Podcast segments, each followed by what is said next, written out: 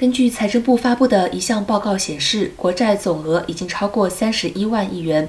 联邦政府财政年是从每年的十月一号开始。截至周二，赤字水平已经接近国会对联邦政府设定法定借贷金额上限，上限为三十一点四万亿元。这意味着联邦政府将带着三十一万亿元的赤字开始新的一个财年。